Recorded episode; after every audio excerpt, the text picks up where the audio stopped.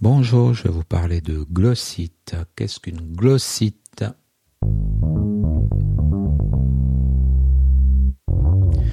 Alors donc une glossite, c'est une inflammation de la langue. Alors le médecin va penser directement l'anémie de Birmer et puis le choc toxique staphylococcique. Et nous allons voir les autres étiologies très rapidement qui seront classées par catégorie, donc les causes, les causes infectieuses, les causes digestives et les autres causes. Alors donc en premier lieu l'anémie de Birmer. Principalement, le patient va présenter des troubles de la sensibilité profonde et des douleurs abdominales. L'anémie de Birmer est associée à une macrocytose, c'est-à-dire une anémie macrocytaire par carence en vitamine B12. On parle de cyanocobalamine.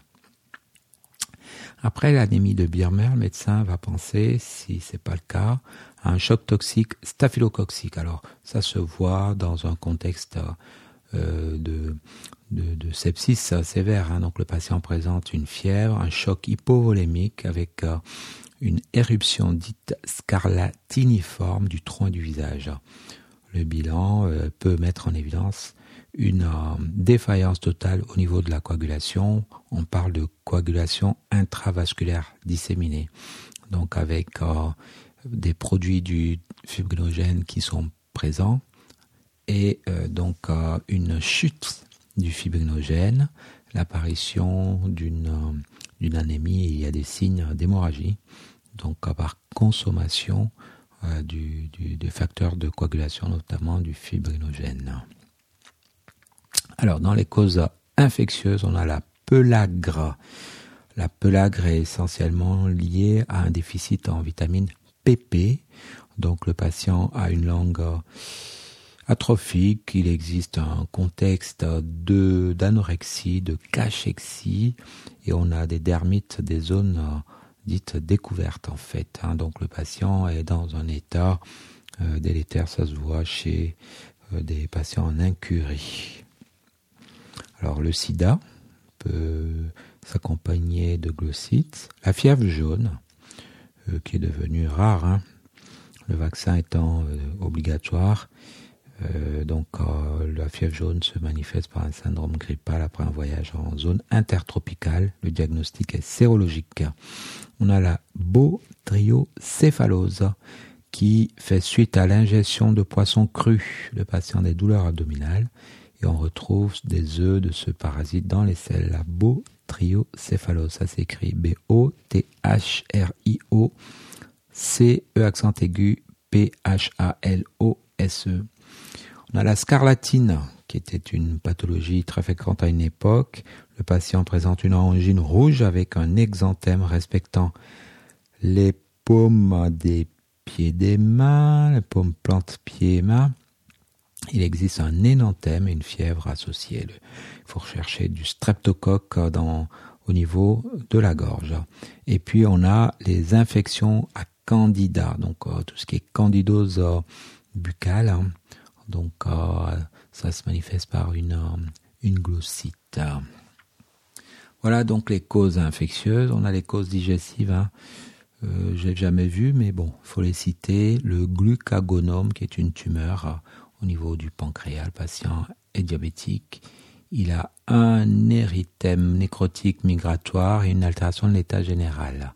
À noter que il faut faire un scanner abdominal et puis on trouve cette tumeur du pancréas. La maladie de Whipple, qui fait, c'est un syndrome de malabsorption avec des douleurs articulaires. Le patient euh, présente une stéatorée, c'est-à-dire euh, des selles grasses. Le diagnostic est confirmé par biopsie du grêle. On a la maladie cœliaque qui se traduit également par un syndrome de mal absorption et une asthénie.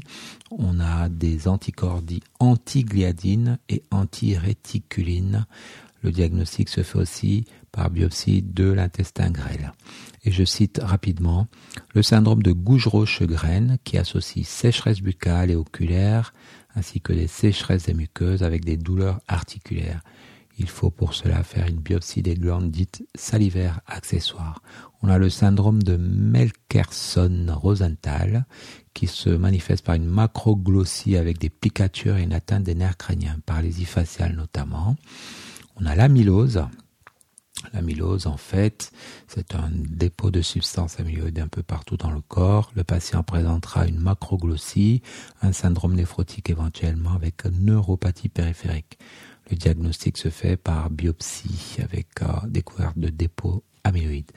On a les dermatomyosites, donc euh, qui sont cliniquement euh, caractérisés par euh, un érythroœdème au niveau du visage, avec également au niveau des mains, des coudes et des genoux, des douleurs musculaires.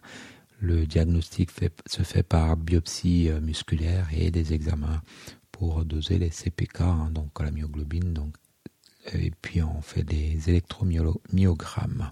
On a le lichen plan. Donc euh, le diagnostic se fait par biopsie de la lésion. La langue kératosique et érosive avec un, aspect de scléroatrophie. On a les glossites exfoliatrices migratrices en air, donc d'étiologie inconnue. La langue est dite en cartes de géographie. On a des glossites iatrogènes par les prises de psychotropes et de certains antibiotiques. On a enfin, suite à des radiothérapies, donc la radiothérapie cervicale notamment, et dans ce contexte, bien sûr, il existe une notion de cancer de radiothérapie. La peau, du coup, est par ailleurs dite euh, inflammatoire. Il y a une modification de l'ensemble du goût avec diminution de la sécrétion des salives, d'où une glossite post-radique. Donc au total, anémie de Birmer, choc toxique, staphylococcique, c'est le plus urgent. Ensuite, tranquillement, les causes infectieuses, donc pelagre, sida, fièvre jaune, botryocéphalose, scarlatine, tout ce qui est candida, les candidoses. On a les causes digestives, donc le glucogonome, glucagonome, maladie de Whipple, ça s'écrit W-H-I-2-P-L-E, la maladie cœliaque, et les autres causes, maladies de système, hein, donc euh, syndrome de Gouge-Roche-Graine, le syndrome de Melkerson-Rosenthal, l'amylose, dermatomyosite, lichen plan, glossite exfoliatrice migratrice en air. On finit par les causes iatrogènes et euh, tout ce qui porte sur la radiothérapie. Je vous remercie.